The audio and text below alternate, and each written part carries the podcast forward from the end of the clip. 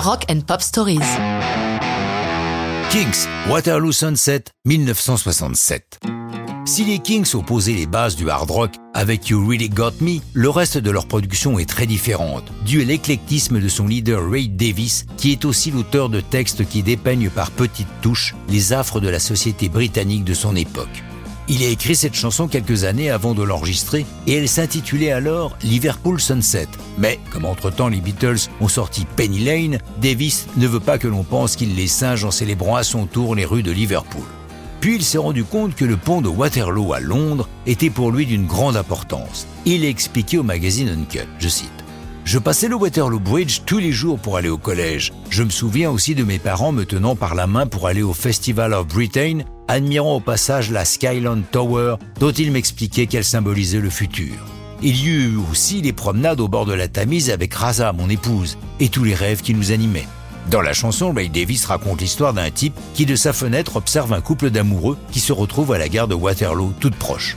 Dans le texte, la phrase Terry meet Julie, Waterloo Station every Friday night va prendre une tournure people lors de la parution de la chanson. Car à cette époque, les comédiens stars Terence Stamp et Julie Christie vivent une histoire d'amour. Mais Red aimant facilement cette version, tout bonnement parce que les deux acteurs ont entamé leur relation lors du tournage du film Loin de la foule déchaînée, six mois après la sortie du disque. Davis précise, c'était plutôt une rêverie sur mes sœurs aînées. Précisons qu'il en a six. Perfectionniste, avant de terminer sa chanson, Ray Davis retournera plusieurs fois sur le pont au coucher du soleil pour vérifier si l'atmosphère de sa chanson correspond bien à la vérité. Il aura beaucoup de mal à présenter la chanson au reste du groupe, car comme l'a dit son frère Dave, guitariste des Kings, c'était comme s'il nous permettait de lire une partie de son journal intime. Enregistrée les 3, 10 et 13 avril 67, la chanson complexe nécessite une dizaine d'heures d'enregistrement, ce qui est considérable dans ces années-là. Le résultat est à la hauteur de ses ambitions, se classant numéro 2 au Royaume-Uni et top 10 dans toute l'Europe.